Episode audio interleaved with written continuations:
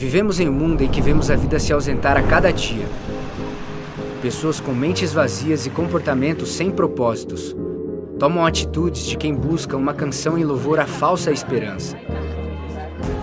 Em meio a todo esse caos, quem somos nós? A nossa cidadania, porém, está nos céus, de onde esperamos ansiosamente o Salvador, o Senhor Jesus Cristo. Mundo está aguardando a manifestação dos filhos de Deus. Não porque somos melhores que os outros, mas porque entendemos o padrão e o propósito do céu para viver na terra. Somos cidadãos do céu na terra, portanto, vivemos com Cristo uma nova atitude. Para você acompanhar a mensagem e os versículos usados, separamos um esboço digital. Baixe agora mesmo no aplicativo Igreja da Cidade, disponível no Google Play e na Apple Store.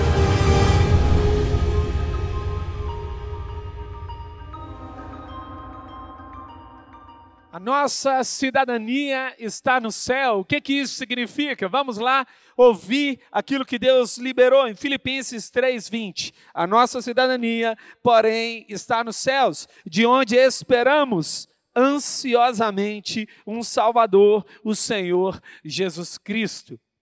Essa palavra liberada para o povo de Filipenses era uma palavra liberada, liberada para um povo que entendia o que era ser colônia. Nós também aqui no Brasil sabemos muito bem o que é ser uma colônia. Recebemos um outro povo dominando a gente. E ao receber um outro povo dominando nós, nos dominando, nós entendemos o que é um aspecto de colônia. Mas a colônia dentro do contexto de Paulo era completamente diferente. Era uma colônia que carregava algumas características diferentes geralmente eram cidades que já tinham avanço, cidades estratégicas. E Roma fazia algo extraordinário na sua, no seu avanço do império. Roma seguia conquistando as cidades e transformando-as em pontos estratégicos militares. Então, o povo de Roma não ia morar numa cidade colônia. O povo de Roma estabelecia um exército numa cidade colônia. Eu quero te dizer aqui nessa noite, você está nessa terra de passagem. Aqui é um quartel-general do céu, mas a sua casa não é aqui. A sua casa é o céu.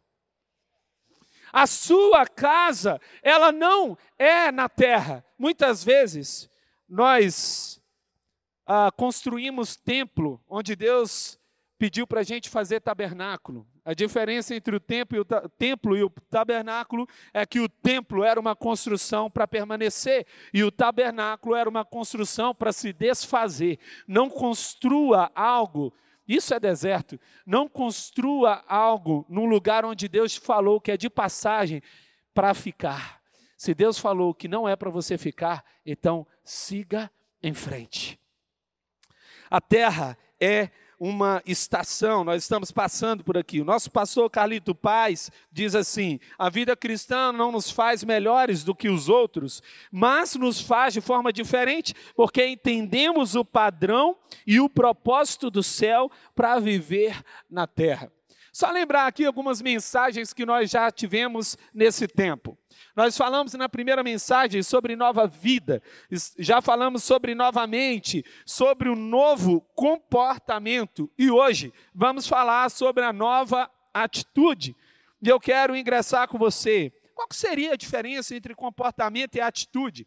Talvez na sua mente Assim como na minha, em muitos momentos eu pensei que comportamento é a mesma coisa que atitude, não é uma verdade. Comportamento é como você se move diante de uma situação. Atitude é a disposição mental para você tornar físico algo que está dentro da sua mente. Então, se eu tenho a mente de Cristo, as minhas atitudes precisam se parecer com Cristo, porque discípulo não é aquele que trabalha para o mestre, mas é aquele que se parece com o mestre. E se eu digo que eu sou um discípulo de Jesus, eu preciso carregar atitudes que revelem e denunciem evidências de que a minha mente está em harmonia com a dele. A palavra de Deus vai dizer em Filipenses 2, versículo 5: Seja a atitude de vocês a mesma de Cristo Jesus. Toda atitude, ela é então essa essa denúncia sobre a atitude ou a postura da nossa mente. E eu te pergunto: para onde a sua mente tem dirigido as suas ações? Será que as suas ações refletem uma mentalidade dos céus? Sem dúvida, sem dúvida, o Brasil é um país evangelizado. Sem dúvida, o Brasil tem sido um ambiente onde o evangelho tem crescido. Mas a nossa expectativa da transformação e da mudança do nosso país não vem acontecendo. E eu quero te chamar uma atenção. Escute bem o que eu vou te dizer. A palavra de Deus não nos diz para encher uma igreja, mas para que tenha uma igreja cheia do Espírito Santo. A questão não é se você vem todo domingo para a igreja, mas a questão é de fato se Cristo governa a sua mente, se Cristo governa os seus pensamentos. Tem uma história de uma criança que chega para o pai e fala assim: Pai, eu queria ir para a igreja. E o pai fala assim: Filho, é, hoje é segunda-feira, não tem nada na igreja hoje. Ele falou: Não, pai, eu quero ir na igreja, eu quero ir na igreja. Sabe quando criança quer ir na igreja, quer fazer qualquer coisa no mundo, ela repete até você fazer. Aí o pai falou assim: Mas filho, por que, que você quer tanto ir na igreja? Hoje não é dia de culto. Ele falou: Pai, porque você é mais legal lá. Meu Deus. Eu não posso ter uma atitude na igreja e uma outra em casa. O seu primeiro ministério é voltar para casa. A sua primeira ação ministerial é voltar para casa, sabe por quê? Eu não posso ganhar o que está longe sem antes ganhar o que está perto. Eu não posso conquistar o mundo e perder a minha família. Eu não posso conquistar e governar a terra inteira por meio de um ministério relevante e perder em casa. O meu chamado primeiro é cuidar daqueles que estão perto. A palavra de Deus nos convida para essa transformação. Mas dentro do nosso contexto cultural, nós temos algumas igrejas lotadas e cheias, mas as evidências da transformação no nosso país não acompanham o tamanho e a quantidade de pessoas. Por que isso acontece? Talvez Mahatma Gandhi tinha razão. Eu gosto de Cristo, não dos seus cristãos. Eu quero, de fato, dizer, Gandhi basicamente está dizendo isso, aparentemente os cristãos não estão refletindo tudo que Jesus, tudo que Jesus refletiu. Eu quero te chamar aqui uma atenção. Vamos fazer aqui um, um uma espécie de dinâmica. Você topa aí comigo? eu vou contar até três. E quando eu chegar até o número três, você vai gritar bem alto o seu nome. Tá junto aí comigo? Vamos lá? Não vai me deixar sozinho, né, gente? Senão eu vou passar vergonha. E é muita gente aqui para passar vergonha. Vamos lá. Eu vou contar até três, hein? Um, dois, três. Você conseguiu entender alguma coisa? Agora eu quero contar até três e você vai gritar o nome de Jesus Cristo de Nazaré, aquele que te salvou, aquele que é o Alfa, o Ômega, o primeiro, o último, o princípio e o fim. Quando eu contar até três, você vai gritar o nome daquele que te salvou, daquele que é aquele que governa a sua vida. Um, dois, três. Jesus! Você ouviu? Todas as vezes que as famílias gritarem o nome de Jesus, não vai ter divisão. Toda vez que a igreja gritar o nome de Jesus, não vai ter divisão. É tudo para Ele, por causa dele, por meio dele. Ele é o alvo da nossa vida. Ele é o alvo da nossa vida. Olha só o que Lucas relata em Atos. Quando a palavra de Deus vai falar sobre quem era Paulo, Lucas relata o seguinte: olha, persegui os seguidores deste caminho até a morte, prendendo tanto os homens como mulheres e lançando-os na prisão. Na época de Paulo, ser cristão não era uma conveniência era sinal de perseguição. Ser cristão significava ser perseguido. Eu gosto muito de uma história de um povo que se reuniu dentro de uma, de uma casa, no meio de uma floresta, num ambiente onde havia perseguição à igreja, e esse povo estava reunido. E eles decidiram, vamos orar, e eles começaram a orar, e de repente, tocaram na porta, bateram na porta, e eles ficaram amedrontados: quem será? E quando eles abriram a porta, era a polícia. E os policiais entraram e falaram: Vocês estão orando?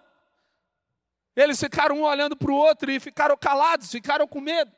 E ele disse assim: Eu vou fazer uma pergunta.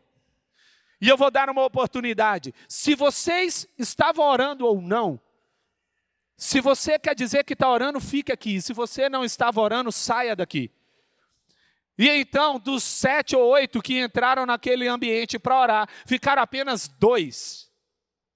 E quando todos os outros saíram e aqueles dois ficaram, eles falaram: é agora, a gente vai morrer. Aqueles policiais fecharam a porta e falaram: vamos orar. Ele falou: como assim vamos orar? Aí eles disseram: nós não podemos orar com aqueles que não estão dispostos a morrer. No dia em que você descobre pelo que morrer, você descobriu pelo que viver. Se eu morro por causa dele, eu vivo por causa dele. A cruz de Cristo só pode ser respondida de uma forma: apaixonadamente. Se Jesus morreu com paixão, eu não posso viver na, na mornidão, né? Será que isso existe? Eu não posso viver morno. Eu não posso viver paralisado, porque Jesus foi até a cruz. Há uma chave que o apóstolo Paulo libera em Filipenses 2. Você está aqui uh, e está com a sua Bíblia, abra a sua Bíblia em Filipenses 2. Toda essa mensagem está baseada nesse texto bíblico do apóstolo Paulo ao povo de Filipos. E ele diz o seguinte, o apóstolo Paulo: seja a atitude de vocês a mesma de Cristo Jesus, que, embora sendo Deus, não considerou que o ser igual a Deus era algo a que devia apegar-se, mas esvaziou-se a si mesmo, vindo a ser servo, tornando-se semelhante aos homens, e sendo encontrado em forma humana, humilhou-se a si mesmo e foi obediente até a morte de cruz. O apóstolo Paulo, ele deu aqui algumas chaves, eu quero falar a primeira chave. Não esteja apegado ao que você tem. Jesus não considerou o fato de ser Deus. Ele não ficou apegado a isso. Ele está nos ensinando para ter a mentalidade de Cristo. Eu não posso me apegar. Tem gente que está tão apegada ao passado que não tem condições de viver o futuro. Tem pessoas que estão apegadas à dor e não conseguem viver novos relacionamentos. Deus te fez apenas para ser apegado ao Espírito Santo dele. E quando você estiver apegado a Ele, coisas novas acontecerão. A palavra de Deus continua dizendo, o apóstolo Paulo vai dizer o seguinte: que ele esvaziou-se a si mesmo, ter o coração aprendiz e disposto a ser servo. Tem pessoa que é se achante. Tem pessoa que se acha, não é verdade? Pessoa que fala assim, eu gosto dessa situação, né? Tem, tinha um amigo meu que fazia isso. Ele olhava no espelho e falava: Uau! Grandes obras tu fizeste, Senhor. Tu és grande. Eu tenho certeza que você olha no espelho e fala assim: Meu Deus, como eu preciso mudar. E a tua esposa está do lado, é verdade. A Estezinha está ali, ela só está assim: Ô Senhor, venha. Sabe o que, que acontece? Quando eu tenho o coração aprendiz, a palavra de Deus nos mostra o que, que é isso. O que, que é humildade? É reconhecer espaço para Deus fazer mais. É falar, eu ainda sou pobre. Ah, eu estou dizendo que Deus me deu pouco? Não, eu estou dizendo que eu reconheço que Ele tem muito mais. Eu quero te dizer: o seu passado não se compara com a glória que ainda será revelada. O que você recebeu não se compara com o que Deus deseja liberar. O que você tem é uma gota, o que Deus deseja te liberar é um oceano. Se uma gota não pode secar, então jogue-a no oceano há muito mais da parte de Deus. Muito mais. Há um terceiro, ser humilde e acessível. Jesus não apenas se tornou homem, ele se humilhou em sua humanidade. Ele se tornou acessível. Tem gente que é tão crente, tão crente, que se fosse Jesus não desceria na terra porque a terra está muito ruim. Você não pode se desfazer das pessoas, você é a resposta para quem está do seu lado. Tem gente que está orando e falando assim: Senhor, me tira desse emprego. E Deus está falando: Você não pode sair daí. Você é a resposta. Eu te enviei. Você é o bote salva-vidas desse negócio. Você não pode orar e falar assim: Senhor, por que, que eu estou nessa família? Eu acredito que tem pessoas que nasceram nesse lugar, que é fruto de uma oração, de alguém que disse assim: Eu não sei mais o que fazer. Deus, resolva os meus problemas. E Deus falou: Vou fazer nascer você. Num quarto, obedecer de forma ousada e arriscada. A Bíblia diz que Jesus foi obediente até a morte e a morte de cruz. O apóstolo Paulo reserva essa parte só para dizer o que é viver a mentalidade. Mas viver a mentalidade ainda não é uma atitude. O apóstolo Paulo ele vai dar agora os próximos requisitos para que essa mentalidade ela se torne uma revelação por meio de atitudes. A segunda parte significaria, alguns teólogos vão dizer que é manifestando a mente de Cristo. Isso é uma atitude de um cristão, manifestar a mente de Cristo. Eu quero trazer alguns princípios, estão baseados nos próximos versículos dessa carta de Filipenses. Para manifestar a mente de Cristo com suas atitudes, exerça uma fé prática. Paulo continua: ponham em ação a salvação de vocês com temor e tremor, pois é Deus quem efetua em vocês tanto o querer quanto o realizar de acordo com a boa vontade dele. Paulo está dizendo o seguinte, em algumas outras traduções, vai dizer: desenvolva a salvação. A salvação não é apenas quando você levantou sua mão e falou assim: Jesus, entra na minha vida. A salvação continua quando você diz: Jesus, governa a minha vida. A primeira parte é uma entrega, a segunda parte é uma submissão completa. A questão toda, e eu tenho entendido isso da parte de Deus, é de que eu e você não temos capacidade para obedecer. A nossa capacidade é nos render. Quem rende, quem se rende, obedece. Então não somos capazes, mas Ele nos torna assim quando nos rendemos diante da Sua presença. Em Tiago 2, versículos 17 e 18, o irmão de Jesus escreve: Assim também a fé por si só, se não acompanhada de obras, está morta. Mas alguém dirá: Você tem fé? Eu tenho obras. Mostre-me a sua fé sem obras, e eu lhe mostrarei a minha fé pelas obras. Eu queria mostrar para vocês algumas imagens de como pode ser esquisito alguém dizer que crer em algo e vive de forma diferente. Pode mostrar aí algumas imagens? Veja bem, o cadeirante subindo essa escada. Você consegue imaginar? O cadeirante tem que pegar a escada da direita. Agora veja essa outra imagem. Olha só que legal. Literalmente uma escada que dá para o nada. Outra.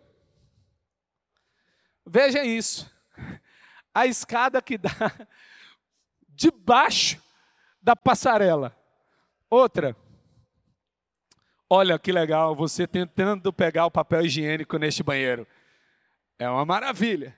Isso é para te envergonhar, né? O cara fica lá, ó oh, Senhor, que dificuldade. Tem mais uma imagem? Olha só que bênção você subir e chegar nesse apartamento. Que maravilha. Você primeiro tem que ser o Homem-Aranha, eu já disse a Esté. Você tem que primeiro escalar para poder chegar no início da escada. Tem mais um? Não. Vocês perceberam Observe bem: a placa para o cadeirante é importante, a escada é importante, o papel higiênico é importante. Agora, as coisas fora do lugar, elas são estranhas, elas ficam esquisitas. Você sabe por quê? Porque elas perdem a utilidade. A palavra de Deus não foi para você dizer, uau, é bonita. Ela foi escrita para você falar assim, uau, eu preciso viver. Uau, é para mim. Uau, é para agora. Uau, é para hoje. Tem resposta para todas as pessoas, para todas as dúvidas, em qualquer tempo. A palavra de Deus é antiga, mas não é velha. A palavra de Deus é eterna. E se veio da parte dele, tem a autoridade dele sobre a sua vida. Em Hebreus 6, versículo 6, ele diz o autor de Hebreus que não conhecemos, ele escreve o seguinte: olha, algumas pessoas caíram. É impossível que sejam reconduzidas ao arrependimento, pois para si mesmo estão crucificando de novo o Filho de Deus, sujeitando a desonra pública. Nós trazemos algo estranho para a terra quando dizemos que acreditamos em Jesus, mas vivemos como se ele não existisse. Craig Groeschel escreveu um livro chamado Cristão Ateu. Aqueles que dizem que acreditam em Jesus, mas vivem como se ele não existisse. Talvez um dos tempos que a gente precisa voltar para livros como esse. Pastor Fabiano sempre nos ensina qual a parte da Bíblia que você crê, aquela que você pratica. Vamos para um segundo princípio. Revele o caráter de Cristo. Para manifestar a mente de Cristo, eu preciso revelar o caráter dele. Filipenses 2, 14 e 15. Façam tudo sem queixas, nem discussões, para que venham a tornar-se puros e irrepreensíveis, filhos de Deus inculpáveis, no meio de uma geração corrompida e depravada, na qual vocês brilham como estrelas no universo. Aqui é quase uma ponte com o Antigo Testamento. Tem um livro na Bíblia que ele não deveria existir. Eu não sei se você sabe disso. Se não sabe, eu vou te contar. É o livro de Números. O livro de Números, ele foi escrito por causa da murmuração, por causa da desobediência, porque teoricamente o livro da Bíblia era para ser Gênesis, Êxodo, Levítico, Deuteronômio, Juízes. Mas a palavra de Deus diz que é necessário, porque ali o povo desobedece todo o povo que saiu do Egito, a não ser, a não ser dois homens de Deus, Josué e Caleb, que não entram na terra. Apenas Josué e Caleb vão poder entrar na terra com a geração que nasceu no meio do deserto. Mas eu quero te chamar a atenção. O livro de Números foi escrito por causa de um povo desobediente, e eu te pergunto: quantas páginas desnecessárias da sua vida estão sendo escritas? Quantas páginas desnecessárias não precisariam ser escritas? Deus chama a atenção por meio do apóstolo Paulo: olha, para com essa coisa de discussão, porque quem é especialista em coisa pequena não vê coisas eternas. Para de olhar para o chão, olha para o alto, é do alto que vem o meu socorro. Ei, o que as pessoas fazem aqui na terra não atrapalha o plano soberano e eterno de Deus. Se você está passando por algum tipo de perseguição, a única coisa que você precisa fazer é descansar, porque até mesmo o que aparenta ser a sua ruína é a sua vitória. A cruz de Cristo representou destruir a cabeça da serpente. Parecia que ele estava morrendo, mas ele estava matando. O nosso foco não é a nossa reputação, mas o nosso caráter. Esse é o nosso foco. E o apóstolo Paulo chama a atenção: olha, se tornem irrepreensíveis. O que, que, é isso? Não deixe que você dê um testemunho tão estranho que as pessoas à sua volta precisam repreender você. Sejam sinceros, a palavra aqui é não misturado, não se misture com as coisas que você não pode se misturar. Inculpáveis, alguém inocente que não pode ser censurado. Quem somos nós, aqueles que brilham no meio das trevas? Temos que tomar cuidado, porque no céu tem dois tipos de estrela: a estrela que brilha, fica lá, e tem a estrela cadente, ela marca o céu, mas depois ninguém se lembra onde ela está, o que ela fez e o que, que aconteceu. A questão não é se você marcou, a questão é se você continua brilhando. A questão é se a luz de Cristo continua sendo refletida na sua vida. A luz não é nossa, é dele. O foco é ele. Convém que a gente diminua e que ele cresça. Tendo ouvido falar tanto em perseguição, mas será que realmente tudo que a gente vê em nossa volta é perseguição ao Evangelho. Eu quero te chamar a atenção a duas coisas. Quando somos perseguidos por causa de Cristo, a palavra de Deus nos diz que somos recompensados. No Sermão do Monte, Jesus Cristo vai dizer em Mateus 5: Bem-aventurados ou felizes são aqueles ah, serão vocês quando por minha causa os insultarem, perseguirem e levantarem todo tipo de calúnia contra vocês. Alegrem-se e regozijem-se, porque grande é a recompensa de vocês nos céus. Pois da mesma forma que perseguiram os profetas que viveram antes de vocês. Jesus chama essa atenção. Mas Paulo vai escrever uma outra coisa para o seu discípulo Timóteo. Quando a perseguição vem por causa da falta de sabedoria, a nossa jornada é interrompida e a exposição se torna evidente. Veja só, não irão longe, porém, como no caso daqueles, a sua insensatez se tornará evidente a todos. Então não seja perseguido por causa da falta de testemunho. Se você tiver que ser perseguido, seja porque você se parece com Jesus. Mas há um terceiro princípio: seja fiel à palavra de Deus. Em Filipenses 2,16, retendo firmemente a palavra da vida, assim no dia de Cristo eu me orgulharei de não ter corrido nem me esforçado inutilmente. O apóstolo Paulo, ele é tido pelos estudiosos como alguém que sempre aplica uma metáfora. E a metáfora aqui é interessante. Ele traz a metáfora do corredor, daquele que está correndo uma corrida, e ele precisa saber o seu alvo, ele precisa saber qual é o seu desafio. E olhando para o seu desafio, ele não quer ter corrido inutilmente. Paulo está preocupado com o pessoal de Filipenses. E ele traz essa alusão. É como alguém da tocha olímpica. Será que tem uma imagem aí da tocha olímpica? Olha só.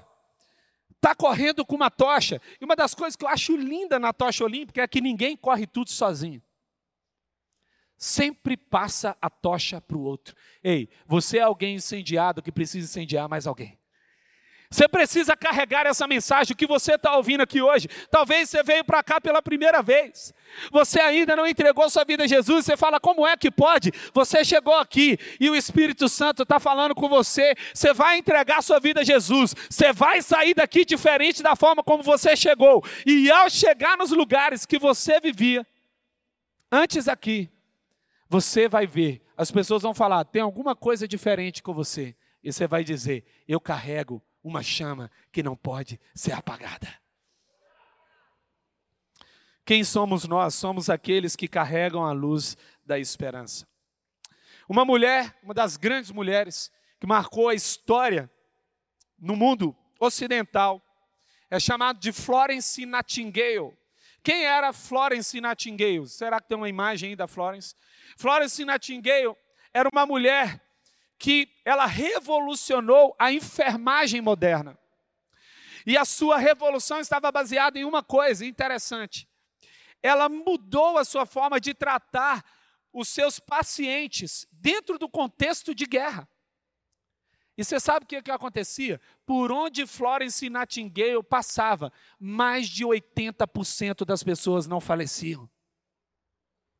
Mas tem uma coisa interessante sobre Florence. Ela era uma mulher chamada por Deus, ela sabia do seu chamado, era cristã, e ela entendeu de Deus: eu preciso fazer algo. E ela foi e segue a sua vocação, que era ser enfermeira dentro de um contexto de guerra. E algo muito bonito sobre Florence.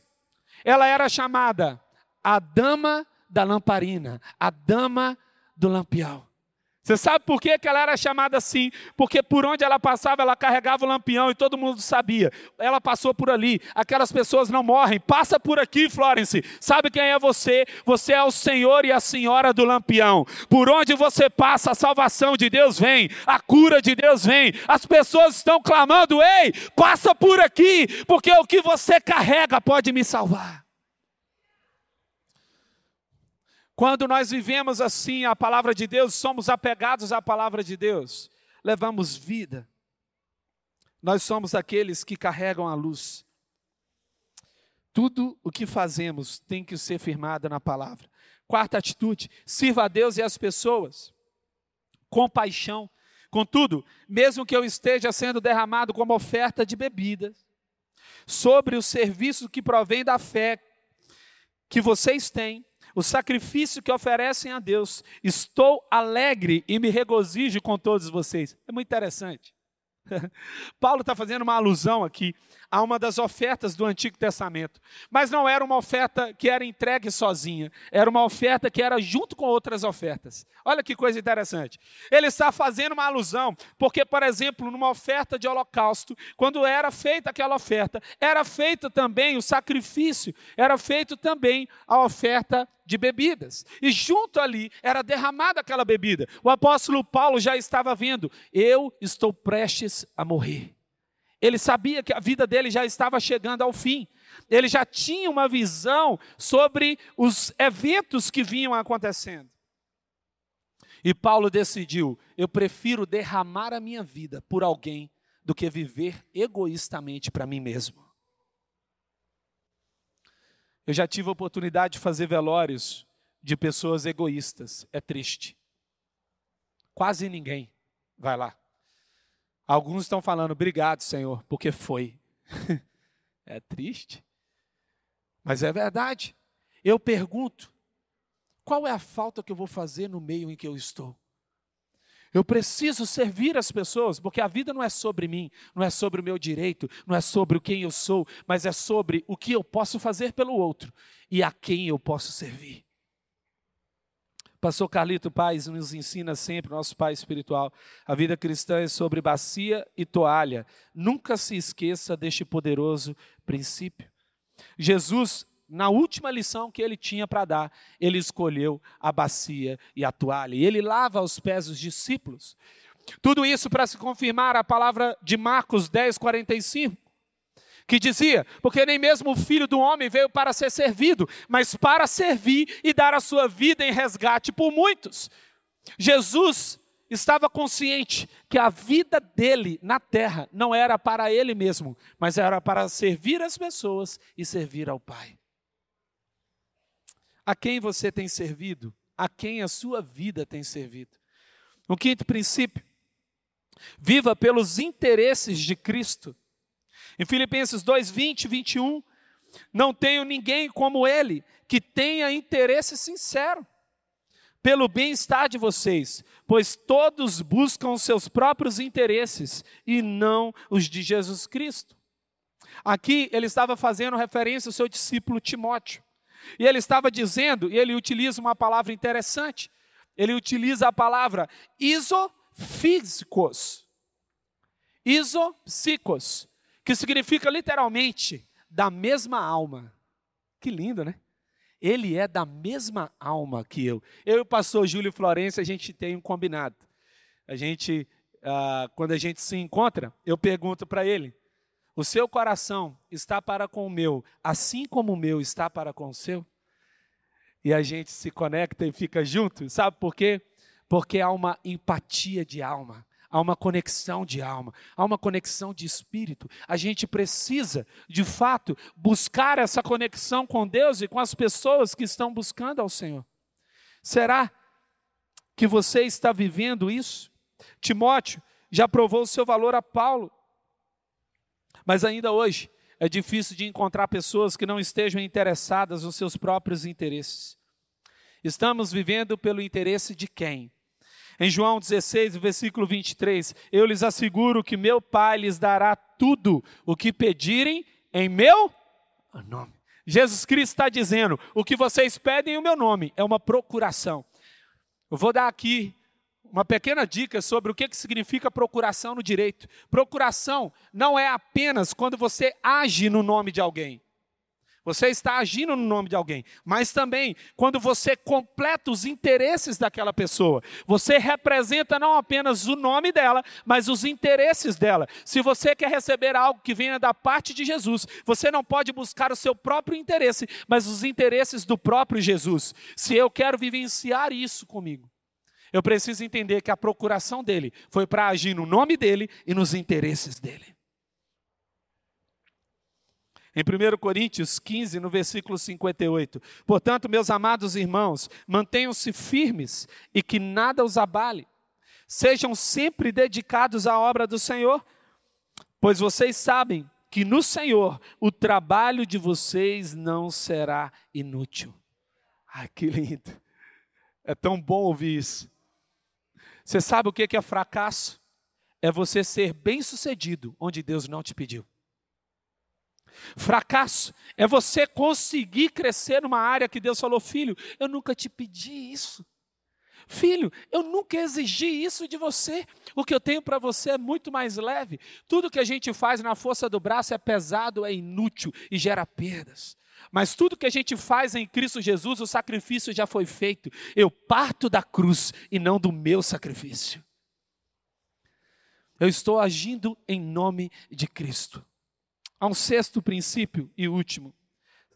Para manifestar a mente de Cristo com suas atitudes, seja aprovado como filho. Uau! No versículo 22, mas vocês sabem que Timóteo foi aprovado, olha que lindo, Timóteo foi aprovado, porque serviu comigo no trabalho do evangelho, como um filho ao lado do seu pai. Relacionamentos superficiais deformam a gente. Você e eu fomos feitos para profundidade e intimidade. A gente foi projetado para viver em intimidade. Tudo que é superficial agride a nossa alma.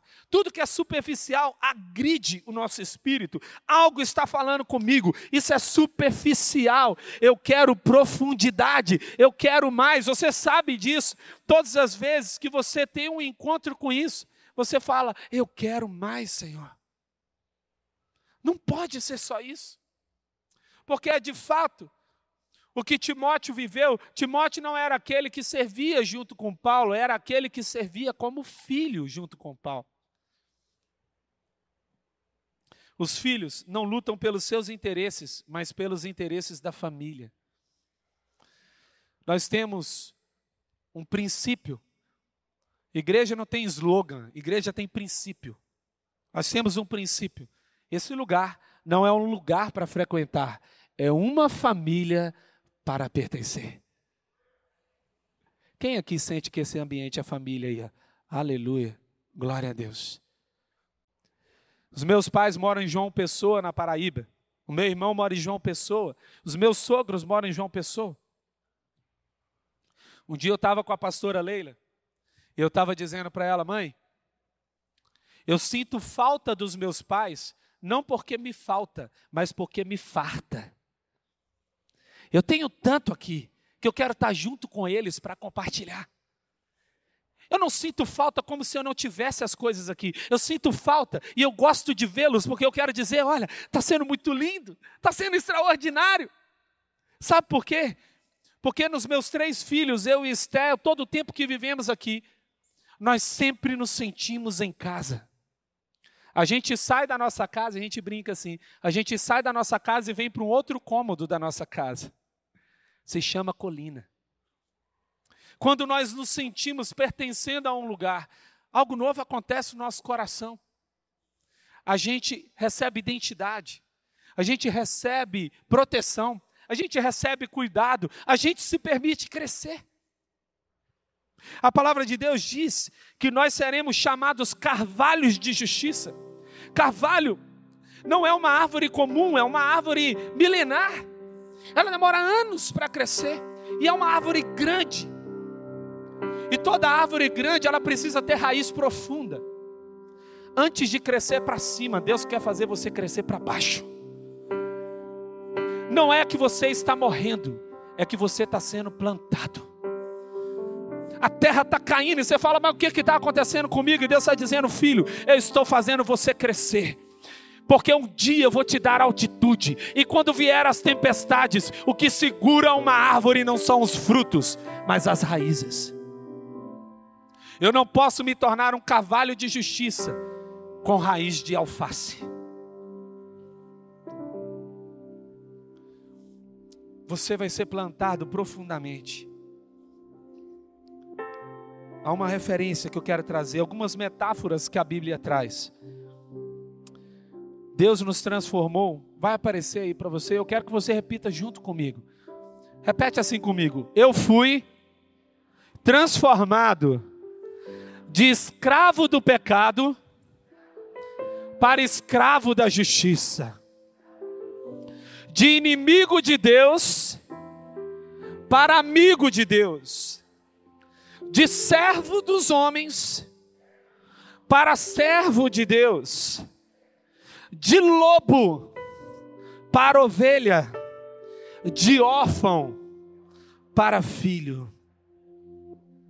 Todas essas metáforas são possíveis a gente viver. Eu posso viver como escravo da justiça, como amigo de Deus, como servo de Deus, como ovelha.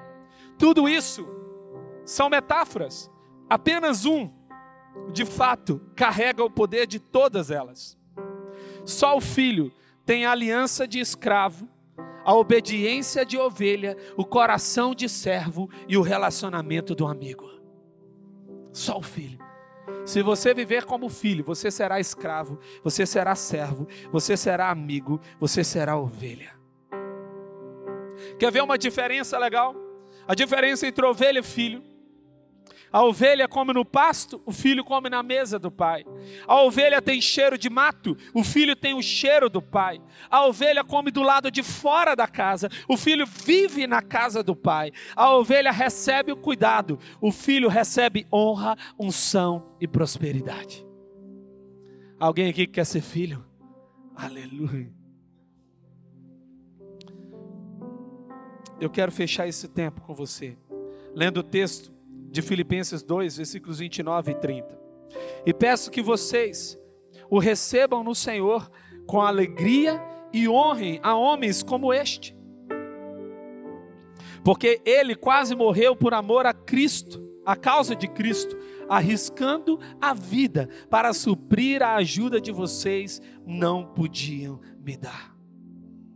Pelo que você tem arriscado a sua vida? Onde você tem depositado a sua expectativa. Aqui, Paulo estava falando de Epafrodito. Ele estava dizendo: olha, não apenas Timóteo, mas Epafrodito, ele também estava comigo. Ele tem doado a sua vida por uma causa maior do que ele mesmo. E eu te pergunto: o que você tem feito com a sua vida? Os seus anos têm se passado, a sua vida tem se passado pelos seus olhos. E será que você tem vivido para você mesmo? Ou você tem vivido por uma causa maior do que você? Quando eu vivo por uma causa maior do que eu mesmo, o que eu recebo do Senhor é diferente. Eu recebo senso de urgência, senso de propósito. Eu levanto pela manhã e digo: sol, pode acordar, porque eu já estou de pé eu tenho alegria, motivação, eu tenho destino, eu tenho propósito. Ninguém pode parar alguém que sabe para onde está indo.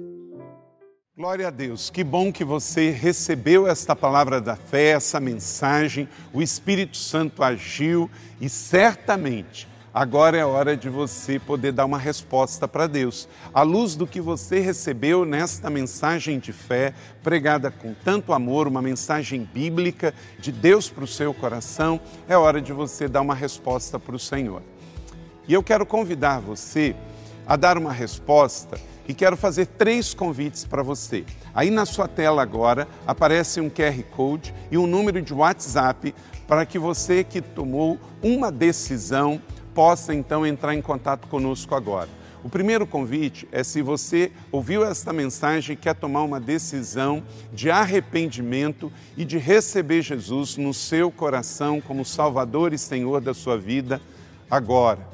A outra decisão que você pode estar tomando agora e celebramos com você é se você quer retornar para a igreja, voltar para a fé. Talvez você se desviou dos caminhos do Senhor e da igreja, mas hoje é o tempo de voltar, é tempo de arrependimento, de mudança de vida, de voltar para a família da fé. Então, bem-vindo você que está tomando a decisão de retorno agora. Não importa quanto tempo você esteve afastado, não importa se você se afastou dessa ou de outra igreja cristã ou evangélica. Bem-vindo de volta à família da fé. E o terceiro convite que eu quero fazer para você é se você quer ser batizado. Então, se você quer ser batizado em águas, se você está em São José dos Campos ou em qualquer cidade onde temos uma igreja da cidade ou aí na sua cidade, entre em contato conosco agora pelo WhatsApp ou pelo QR Code e diga: Eu aceitei Jesus, eu quero ser batizado. Eu não tinha sido batizado em águas ainda, no batismo de imersão, que é o batismo que Jesus viveu lá no Rio Jordão, sendo batizado por João Batista, e eu quero ser batizado em águas também. Então entre em contato conosco. Amém? Então, bem-vindo à família da fé. Parabéns por tomar uma destas decisões hoje, após ouvir esta mensagem. E o nosso campus online aqui da Igreja da Cidade está aqui para servir onde você estiver. Deus seja louvado. Vamos orar juntos? Pai, eu quero te agradecer por cada um que recebeu agora a tua palavra e ela tocou no coração e eles estão dando uma resposta para o Senhor. Eu abençoo cada um dos que nos acompanharam agora nesta transmissão. Que o Senhor abençoe as suas vidas, os que tomaram a decisão de te aceitar, de voltar para a igreja ou se batizar, nós assim os recebemos e os abençoamos em nome de Jesus. Amém. Obrigado por estar conosco. Se você tem qualquer outra dúvida também, aí no chat ou nas nossas mídias sociais ou no WhatsApp, mande para nós e nós vamos entrar em contato com você. Somos a Igreja da Cidade, uma família para pertencer. E aqui no campus online, uma família para pertencer onde você estiver. E seja bem-vindo também às nossas celebrações presenciais. Você pode ver aí no vídeo também os horários e os dias que temos celebrações. Bem-vindo, Deus te abençoe e até a próxima.